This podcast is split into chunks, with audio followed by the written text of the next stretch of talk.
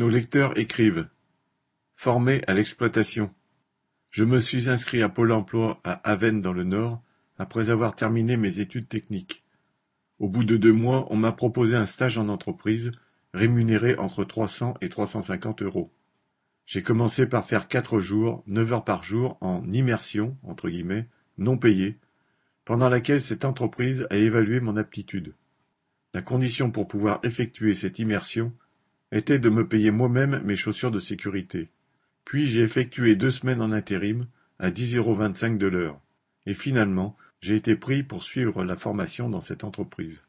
J'ai donc travaillé à la production, à la chaîne, comme tous les autres ouvriers. J'étais payé par Pôle emploi 500 euros par mois pour 36 heures par semaine. Cela a duré trois mois, pendant lesquels je n'ai rien coûté au patron. Puis l'entreprise m'a proposé un CDD de six mois, 10,45 euros de l'heure, avec des heures supplémentaires obligatoires en modulation. Ma période d'essai finissant le 22 octobre, j'ai été remercié le 18, sans même avoir le droit d'aller dire au revoir à mes collègues. Le précédent ouvrier envoyé par Pôle emploi avait subi le même sort. Il est probable qu'il en sera de même pour le suivant. Cette histoire s'est déroulée à Fourmi, mais il doit y en avoir de semblables un peu partout. Un jeune ouvrier.